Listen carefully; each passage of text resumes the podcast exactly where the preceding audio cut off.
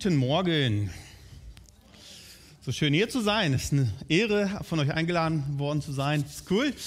Ich stelle mich kurz vor. Ich bin Manuel Pohl aus dem ISF Bielefeld. Ich lebe mit drei Frauen zusammen, aber mit einer bin ich nur verheiratet. Ich habe euch ein Bild mitgebracht von meiner wunderbaren Familie. Daisy, meine Frau, dann Naivi, die kleine, mittlerweile fünf Jahre. Das Bild ist, glaube ich, zwei Jahre alt. Und die größere ist sieben. Genau. Äh, wir sind vor elf Jahren, 2011, nach Bielefeld gekommen und haben hier halt dieses, unsere Kirche gegründet, das ICF. Wir haben von null auf angefangen, die Kirche aufzubauen und ein Riesenabenteuer. Deswegen, wenn du beim Kirchenbau dabei bist, ist ein Riesenprivileg, oder? Dabei zu sein. Ich sollte so ein bisschen unsere Gemeinde vorstellen und äh, da habe ich gedacht, ich zeige euch einfach ein Video. Da so ein paar Bilder zeigen ja mehr, als wenn ich viel darüber rede, oder? Dann lasst uns mal kurz schauen. Das ICF Bielefeld.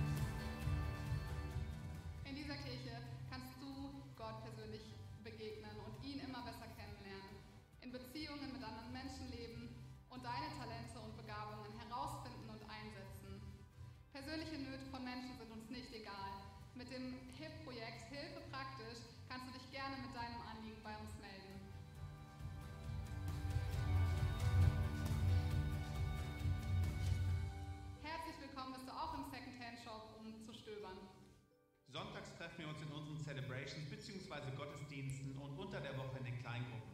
Ob online oder vor Ort, wir wünschen uns für jedes Alter und jede Zielgruppe das passende Angebot. Wir träumen davon, dass in den nächsten Jahren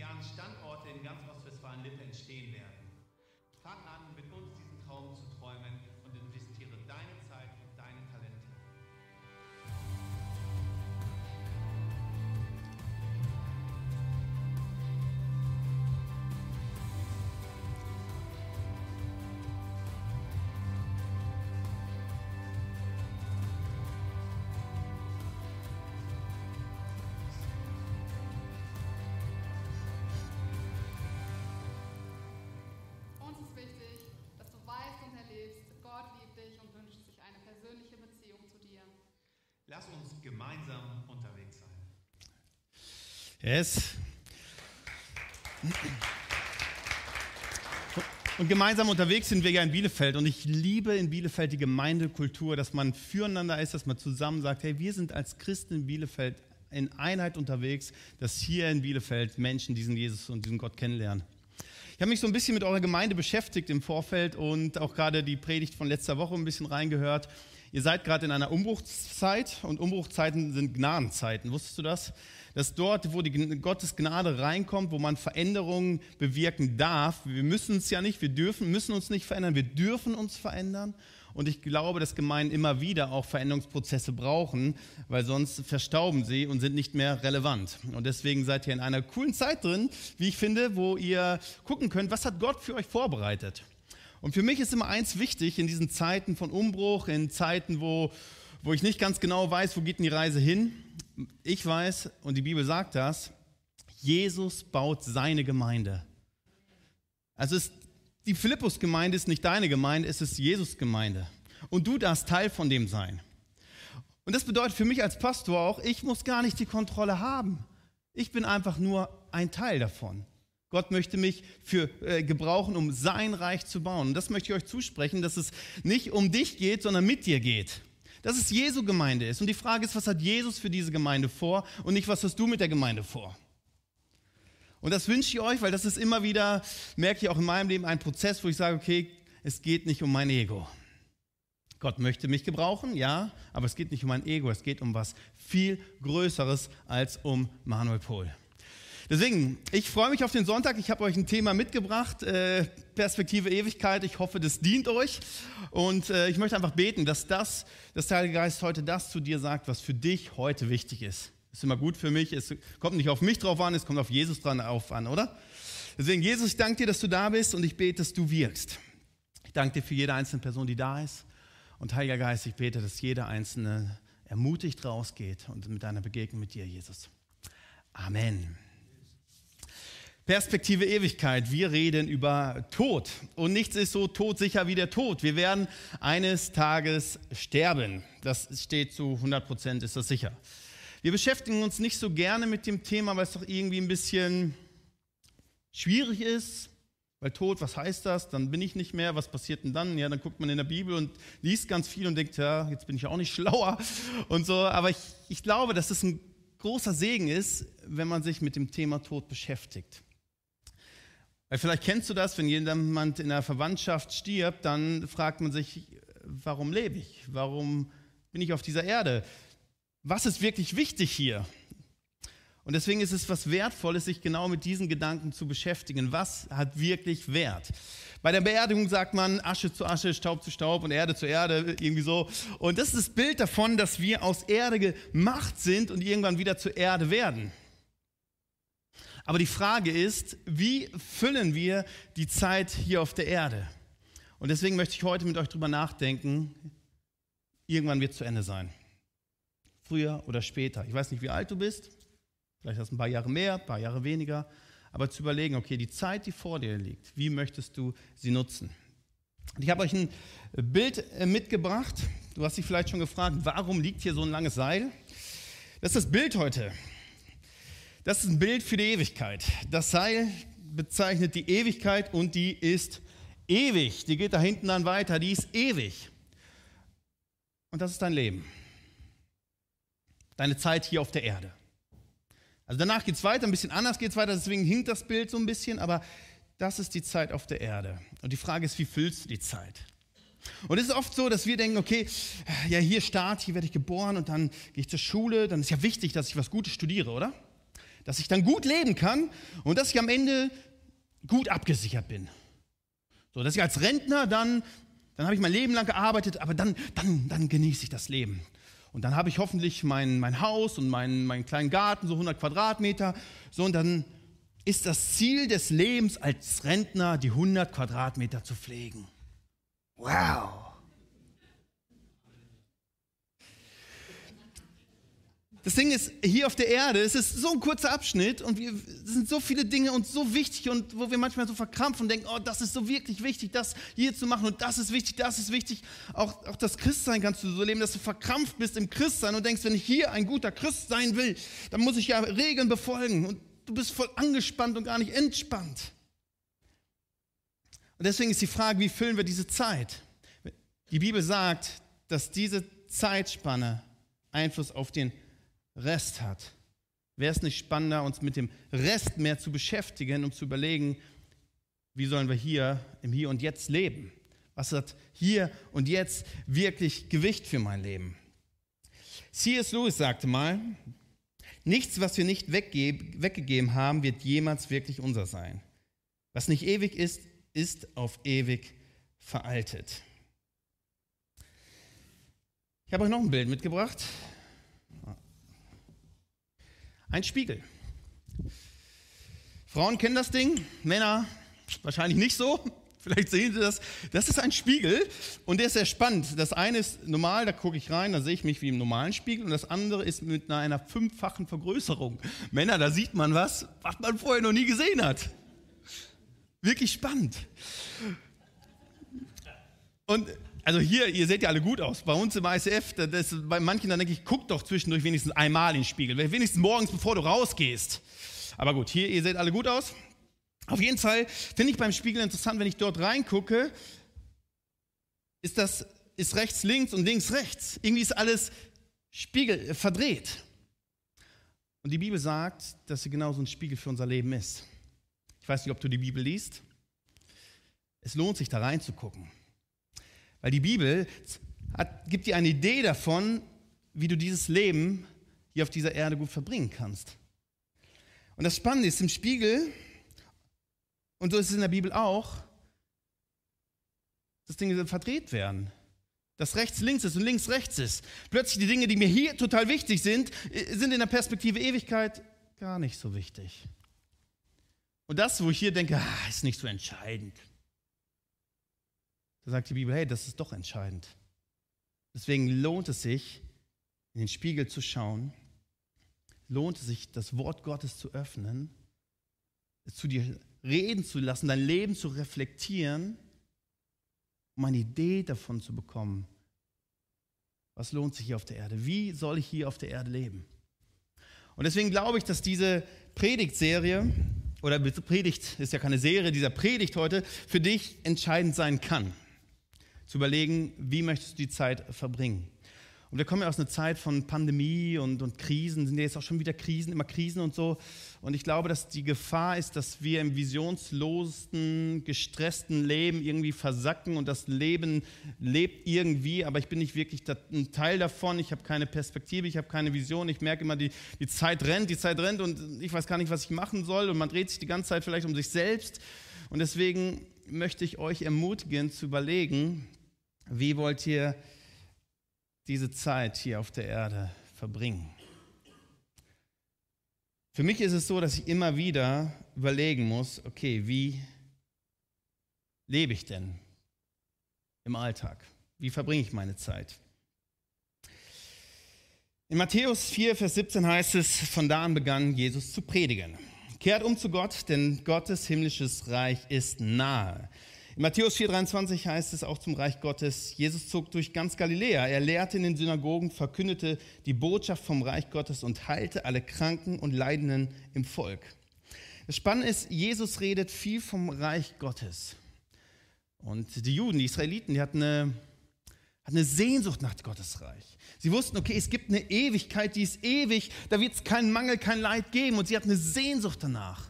Bei uns Christen sieht das so ein bisschen anders aus. Ich weiß nicht, wie es hier ist, aber bei uns merke ich so, ich weiß nicht, ob wir so eine Sehnsucht haben nach der Ewigkeit, weil wir denken so, aber hier sind doch so Sachen so wichtig und meine Frau, meine Kinder und Familie und Freunde und wer weiß, wie das da ist und so. Und es ist eher so ein, so ein, so ein ja nicht Angst, aber so ein Respekt vor, äh, Respekt, dass man nicht ganz genau weiß, was passiert denn dann später.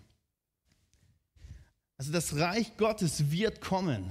Gottes, Gott wird sein Reich bauen. Das Spannende ist, dass Jesus dann in Lukas 17, Vers 21 sagt, das Reich Gottes ist mitten unter euch. Das Reich Gottes ist nicht dann irgendwann. Gottes Reich ist schon hier. Gottes Reich ist schon hier. Und das Spannende ist, oder das Wichtigste ist, wenn ich in Gottes Reich leben möchte, muss ich anerkennen, dass Gott der König ist und ich nicht. Und Gottes Reich hat Gebote, Gesetze, Prinzipien für das Leben im Reich Gottes. Und das muss ich anerkennen.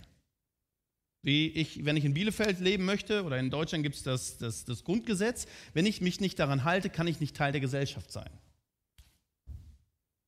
Und so ist es auch so. Wenn ich mich nicht an die Prinzipien halte, kann ich nicht in, im Reich Gottes, im Denken von Reich Gottes unterwegs sein.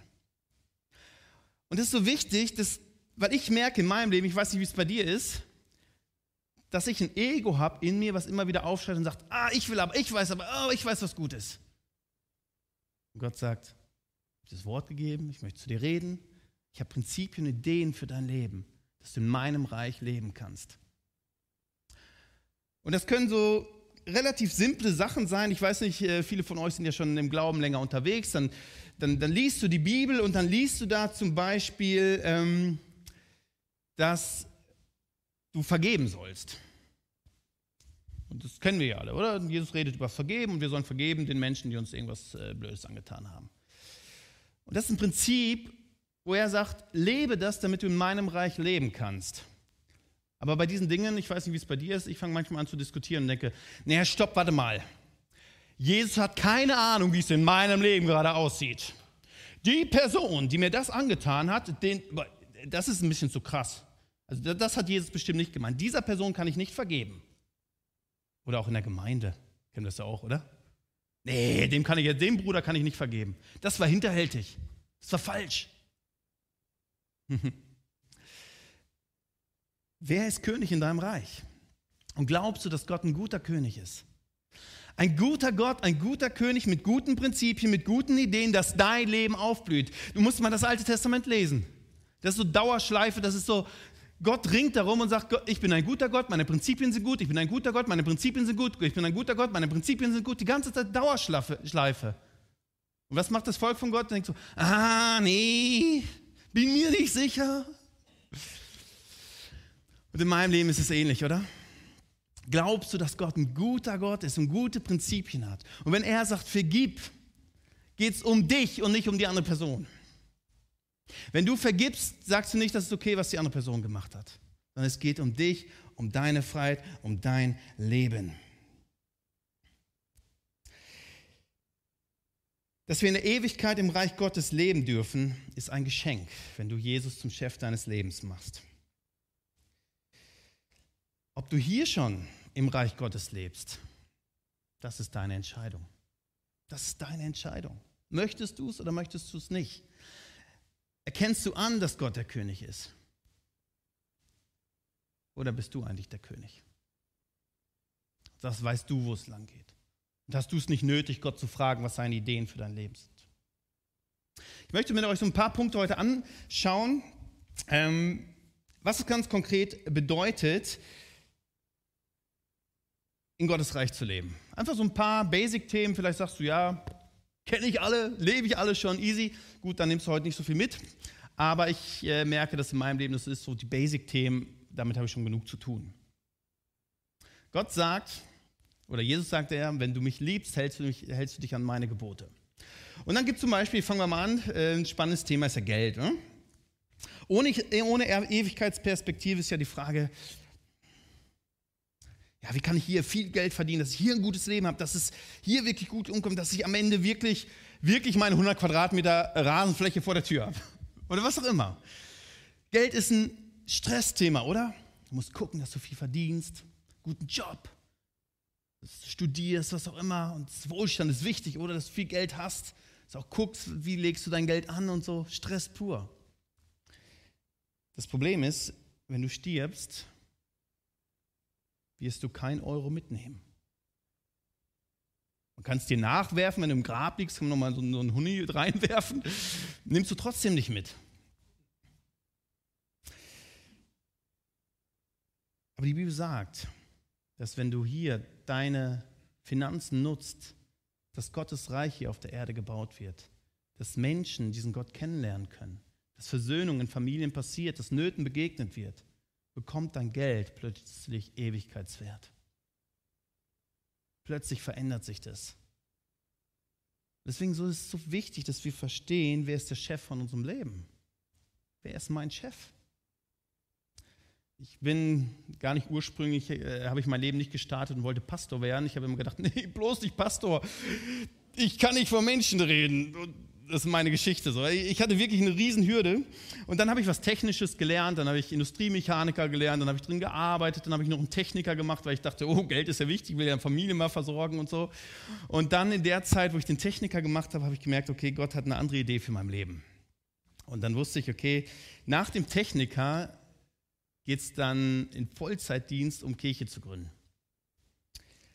Und das war wirklich der Punkt, wo ich dachte, okay, also ich habe jetzt eine Ausbildung gemacht, ich kann echt gut Geld verdienen. Und wenn ich jetzt das andere mache, was Gott da von mir will, oder ich den Eindruck habe, dass Gott was von mir will, dann ich habe keine Ahnung, wie viel Geld ich verdiene. Und die Leute haben mich schräg angeguckt, als ich dann gesagt habe, ja, ich habe jetzt einen Techniker gemacht.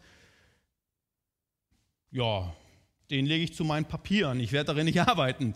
Und wirklich, die Leute haben mich schräg angeguckt und haben gesagt, bist du blöd? Das macht man nicht. Hier, Perspektive, macht keinen Sinn. Aber das andere ist eine weitere Perspektive über das Leben hier hinaus. Und deswegen ist es so wichtig zu sagen, okay, wer ist der Chef deines Lebens? Und Gott stellt sich in der Bibel als dein Versorger vor. Wusstest du das? Wenn du ihm vertraust, musst du nicht selber schauen, ich muss mich versorgen, sondern okay, Gott, was hast du mit meinem Leben vor? Danke, dass du mich versorgst. Letztens hatte ich eine Finanzkrise. Vielleicht kennt ihr das mal. Ich bin gerade dabei, ein Haus zu bauen.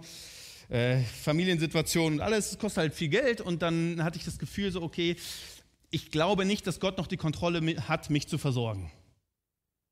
Ist, kennst du das manchmal? So Krisen. Das Blödste, was du machen kannst, aus den göttlichen Prinzipien aussteigen. Dass du sagst, okay, Gott, deine, deine Prinzipien, die gelten nicht mehr, ich, ich steige da aus. Das ist das Blödste, was du machen kannst. Deswegen, was habe ich gemacht? Ich habe Freunde gesucht, habe gesagt, äh, so sieht es gerade in mir aus. Ich habe Ängste, ich habe Sorgen, ich weiß nicht, ob es gut kommt. Es ist wichtig, dass wir Freunde haben. Deswegen, das ist eine Kleingruppe, ein Hauskreis. Du brauchst Freunde, die dich tragen. Wenn du nie Krisen hast, ist super, du bist gesegnet. Ich habe Krisen. Und dann haben sie für mich gebetet, mich ermutigt.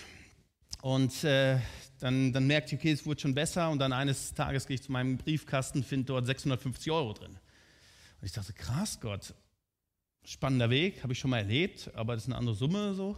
Und das war wirklich, hat mich unfassbar ermutigt, Gott hat die Kontrolle. Mir fehlte kein Geld, ich hatte nur das Gefühl, dass mir Geld fehlt.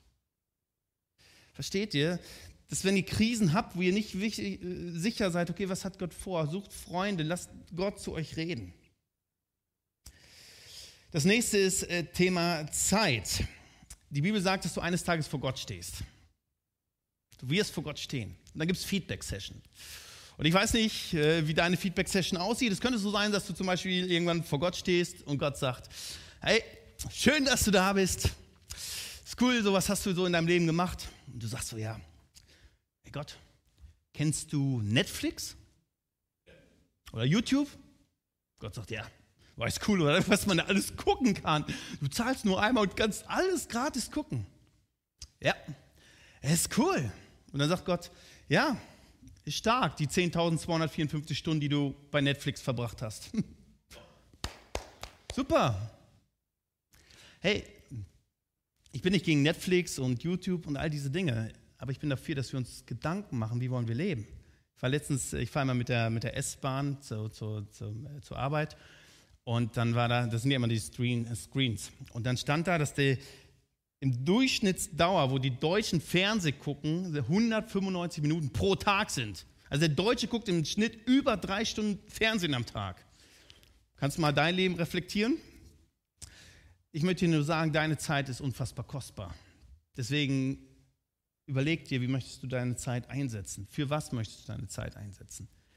Hast du Rhythmen in deinem Leben, weil es geht ja nicht darum, immer doing, doing, tun, tun, tun. Wir sind ja eine Doing-Gesellschaft, oder? Auch wir Christen, wir wollen machen, machen, machen. Und ich glaube, dass wir weniger machen sollten manchmal und mehr ruhen sollten, dass wir Dinge aus der Ruhe machen. Es fällt uns Christen manchmal schwer, weil Kirche muss ja laufen, oder? Es muss ja laufen. Und deswegen jetzt da einfach mal Ruhe, puh, schwierig manchmal. Aber deswegen gute Rhythmen zu entwickeln. Und ich habe gemerkt, dass mich eine halbe Stunde Bibellesen am Abend auf dem Sofa mehr entspannt als drei Stunden Fernsehen gucken. So, dann bin ich fitter für den nächsten Tag. Ich weiß nicht, wie es bei dir ist, aber einfach zu überlegen, dass man gute Rhythmen hat, dass du aus dem Sein leben kannst, aus dem Gesund leben kannst, aus der Ruhe geben kannst, weil dann hast du was zu geben. Wenn du die ganze Zeit gestresst bist, dann hast du nicht viel zu geben, weil Gott kann gar nicht zu dir reden, weil du ja so, im, so schnell unterwegs bist, oder? Und deswegen zu überlegen, wie möchtest du deine Zeit hier auf der Erde nutzen. Und ich wünsche mir, dass wenn ich sterbe, dass Menschen zu mir sagen eines Tages, danke Manuel, danke, dass du Zeit in mich investiert hast, danke, dass ich durch dich Jesus besser kennenlernen durfte. Das ist Ewigkeitswert. Das ist Ewigkeitswert, oder?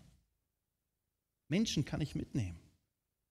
Menschen, denen ich geholfen habe, Freunde, denen ich geholfen habe, Jesus kennenzulernen, die kann ich mitnehmen in die Ewigkeit. Das hat Wert, oder?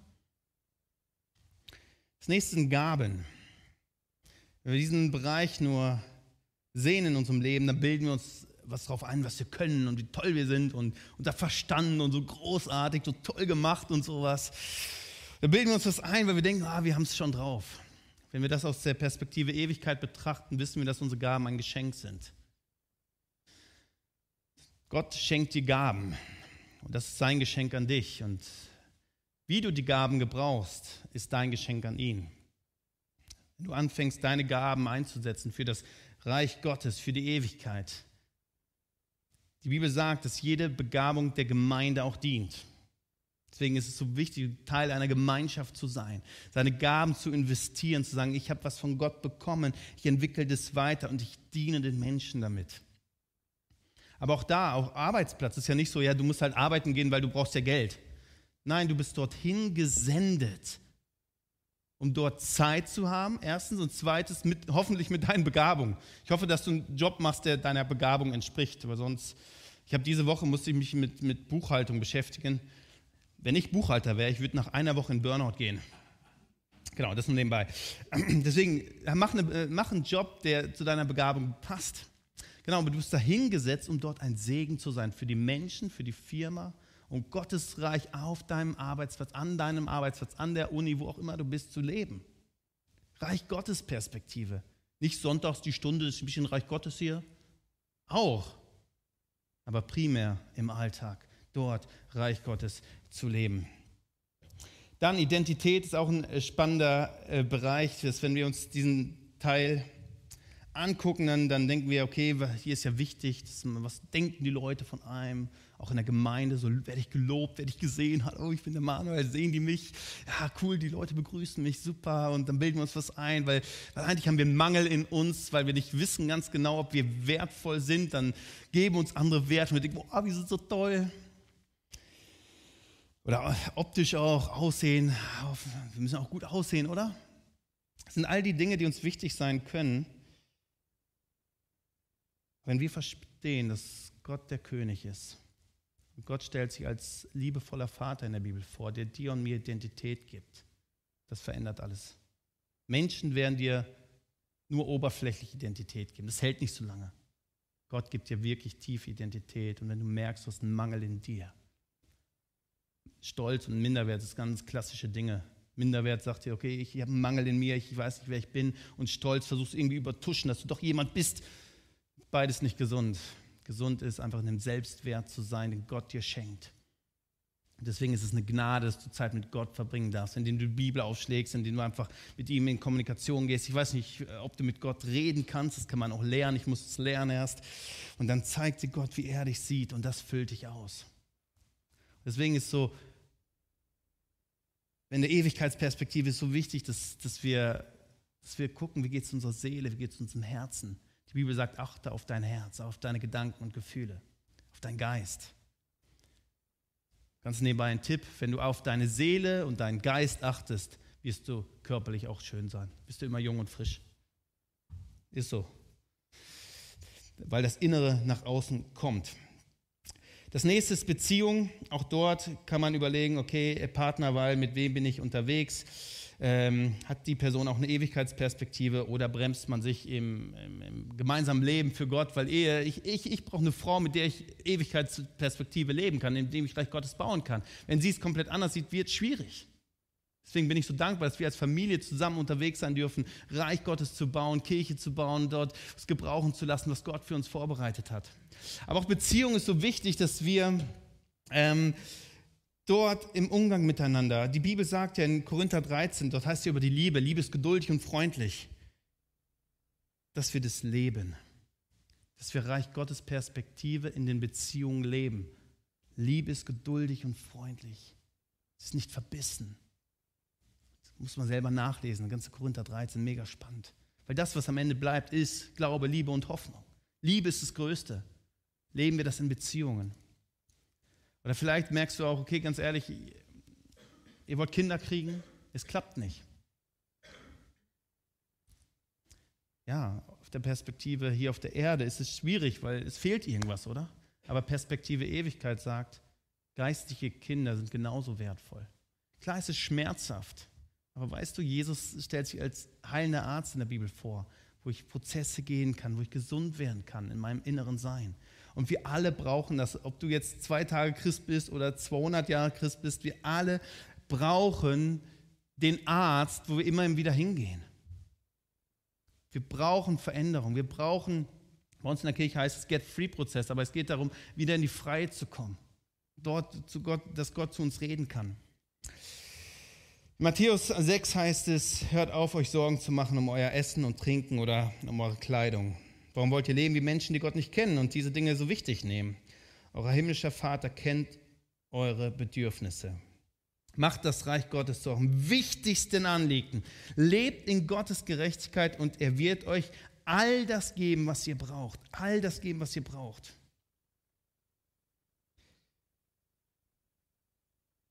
Wenn ich die Perspektive Ewigkeit habe, erkenne ich Gott als König an. Seine Gebote, seine Prinzipien, das sind meine Prinzipien, weil ich weiß, dass sie gut sind. Ich habe noch nicht alles verstanden. Ich bin unterwegs. Deswegen ist es Gemeinschaft, ist eine Gemeinde, ist eine Gemeinschaft, die zusammen unterwegs ist, herauszufinden, was, was heißt es in Gottes Reich zu leben. Und für uns als Gemeinden ist ja auch die Frage, hat unsere Gemeinde die Perspektive Ewigkeit oder nicht? Oder ist es einfach nur eine, ich sage mal ein bisschen provokant, dass wir uns, ja, ein selbstgerechter Club, dass es halt irgendwie weitergeht und ja, ein paar Christen entertained werden oder, oder ja, dass sie so ein bisschen was brauchen, dass das christliche Leben ist, so ein bisschen läuft halt. Ne? Einmal eine Woche in die Kirche gehen, so ein bisschen Hobbychrist sein. Ich glaube, dass wir als Kirchen in der Gefahr sind, dass, dass, dass du Gott außen vor lassen kannst und Kirchen würden genauso weiterlaufen. Deswegen immer wieder zu fragen, Gott, was hast du vor? Es ist seine Kirche, habe ich eben gesagt. Deswegen zu gucken, hat diese Kirche Ewigkeitswert? Werden hier Menschen frei? Kommen die in die Freiheit? Werden sie befähigt, Reich Gottes zu bauen oder eben auch nicht? Man kann das leicht von vorne sagen. Wir als ICF sind seit vier, fünf Jahren im Prozess. Was heißt das ganz praktisch? Weil es gibt so wenig Vorbilder, die Reich Gottes wirklich leben. Und deswegen sind wir da am Ringen. Was heißt das ganz konkret? Aber ich wünsche mir, dass wir Christen in, in Bielefeld, dass wir Menschen sind, die anderen Menschen helfen, mündig zu werden im Glauben, dass sie wieder anderen Menschen helfen können, auch mündig zu werden, auch befähigt zu sein. Ich habe euch zusammengefasst vier Symbole kurz mitgebracht. Das erste ist Herz. Im Angesicht des Todes werden wir ein Feedback bekommen, ob wir den Sinn des Lebens gelebt haben. Und ich glaube, der Sinn des Lebens ist, dass wir Gott lieben, unsere Mitmenschen lieben wie uns selbst. Ich glaube, dass das der Sinn des Lebens ist. Im Angesicht des Todes werden wir feststellen, dass wir das nicht hinbekommen haben. Und das ist das zweite Symbol, dass wir die Ewigkeit, die Ewigkeit uns nicht erarbeitet haben, dass wir es nicht hinbekommen haben, dass wir Menschen nicht gut behandelt haben, uns selbst nicht gut behandelt haben und Gott erst recht nicht. Dann sagt Jesus folgendes in Johannes 14, Vers 2. Dort heißt es, vertraut auf Gott und vertraut auf mich. Im Hause meines Vaters gibt es viele Wohnungen. Wenn es nicht so wäre, hätte ich dann etwa zu euch gesagt, dass ich dorthin gehe, um einen Platz für euch vorzubereiten. Also Jesus redet zu seinen Jüngern und sagt, hier Ewigkeitsperspektive, hey, da wird es Häuser geben. Und da gibt es Wohnungen und das bereite ich für euch vor. Und wenn ich einen Platz für euch vorbereitet habe, werde ich wieder kommen und euch zu mir holen, damit auch ihr dort seid, wo ich bin. Den Weg dorthin, äh, der Weg, der dorthin führt, wo ich hingehe, kennt ihr ja. Das könnt ihr zu euch sagen. Ja, ihr kennt ja den Weg, wie, wie ihr zu Gott kommt, oder? Das Spannende ist die Situation in dem Setting, wo, wo Jesus das sagt. Dort ist er ja mit seinen ganzen Jüngern und dann erzählt er das. Ihr kennt ja den Weg, wie ihr da hinkommt in die Ewigkeit, ins Reich Gottes, oder? Die Jünger schauen sich an und hä, wovon redet der? Ich stelle mir das immer so vor, so bildlich, wie die Jünger dann da zusammensitzen und dann, dann der Petrus, hey, der Thomas, der stellt doch immer so blöde Fragen. Vielleicht kannst du dem anhauen, was der macht. Und so war es auch. Thomas fängt dann an. Äh, er sagt: Nein, Herr, ich weiß nicht, wie wir da hinkommen. Keine Ahnung, Mann. Wir haben keine Ahnung, wo du hingehst und wie wir da hinkommen. Und jetzt sagt Jesus: Ich bin der Weg, die Wahrheit und das Leben. Niemand kommt zum Vater außer durch mich. Und genau das ist das Symbol des Kreuzes. Dass wir uns die Ewigkeit nicht erarbeiten können wegen unserer tollen Leistung hier auf der Erde das ist einfach ein Geschenk der Gnade, dass wir Jesus zum Chef unseres Lebens machen und zum König machen mit seinen Prinzipien und sagen, Jesus hat uns gerettet. Er hat das Gap ausgefüllt, wo ich es nicht hinbekommen habe. Und durch Jesus darf ich Reich Gottes hier schon leben, hier in der Freiheit leben und dann in der Ewigkeit. Das vierte Symbol ist der Anker. Der Anker ist, du darfst hier Jesus als Anker in deinem Leben haben, dass du versöhnt bist mit diesem Gott. Und ich möchte dich fragen, bist du versöhnt mit Jesus? Bist du versöhnt mit Gott? Was ist? Ich möchte euch keine Angst machen. Aber wir wissen nicht, wann es soweit ist und wir sterben. Deswegen ist es wichtig, versöhnt zu sein mit Gott. Versöhnt zu sein mit unseren Mitmenschen. Nicht zu sagen, okay, ja, der hat mich verletzt, ich muss da jetzt einen ewig langen Prozess gehen. Sondern zu sagen, okay, ich entscheide mich, göttliche Dinge zu tun. Ich entscheide mich zu vergeben.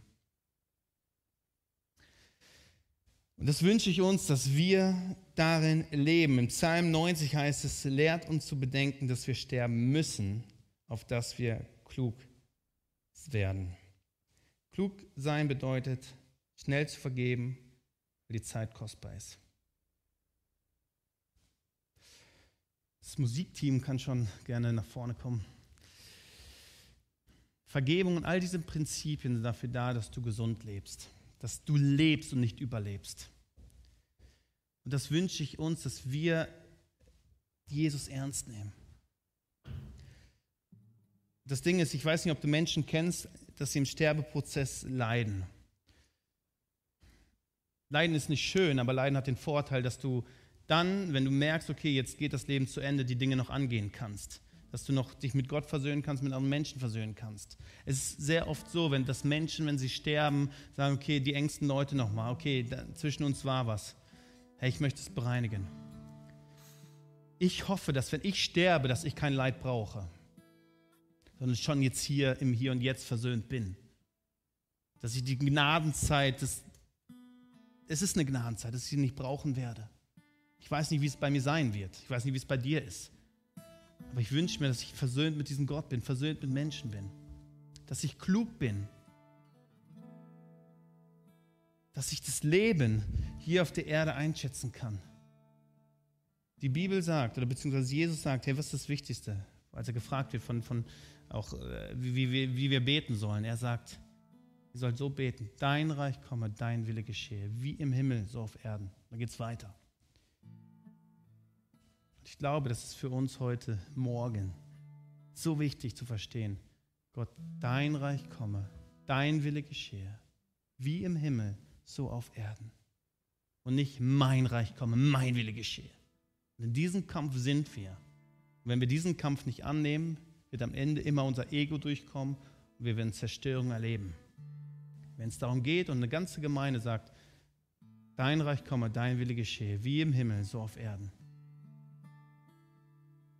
und ich mich zurücknehme, damit Jesus größer wird, dann werden wir es leben, wie Gott mit uns Reich Gottes auf dieser Erde baut.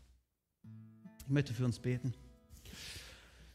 Jesus, ich bete, dass wir Menschen sind, die genau das beten, dass dein Reich komme und dein Wille geschehe. Wie im Himmel, so auf Erden, Jesus. Das bete ich aus über diese Gemeinde, über jeden Einzelnen.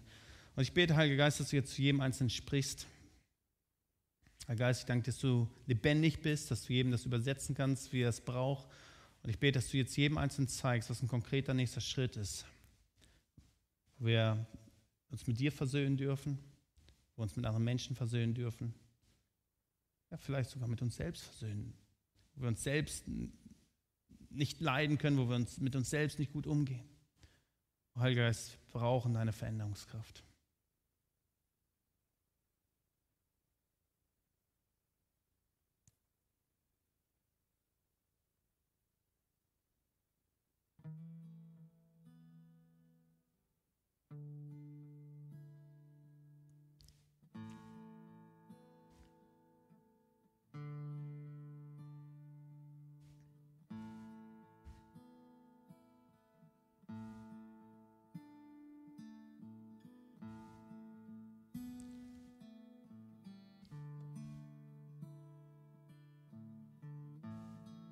Lade dich ein, ganz bewusst auch zu beten in deinem Herzen. Jesus, dein Reich komme, dein Wille geschehe, wie im Himmel, so auf Erden.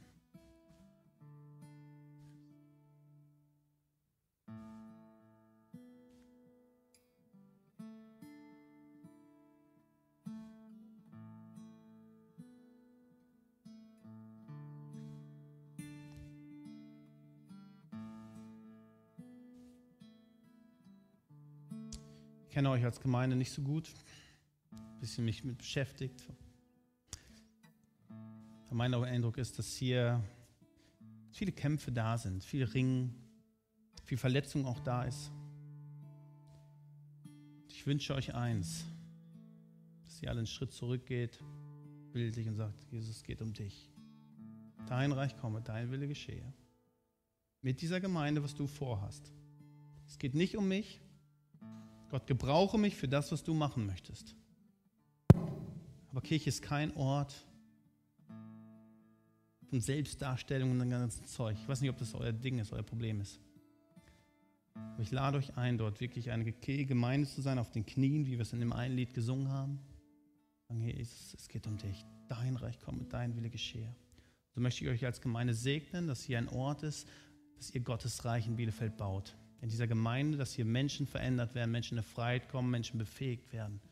Dass ihr ausgesendet seid, wo auch immer ihr im Alltag seid, um ein Segen zu sein. Dass Gott mit euch ins Ziel kommt, dass dort, wo offene Wunden sind, wo Verletzung ist, dass, dass Jesus euch heilt möchte ich kurz beten. Jesus, heile du dort, wo Verletzungen sind, wo, wo Schmerzen sind, Jesus. Heile du da. Danke, Jesus.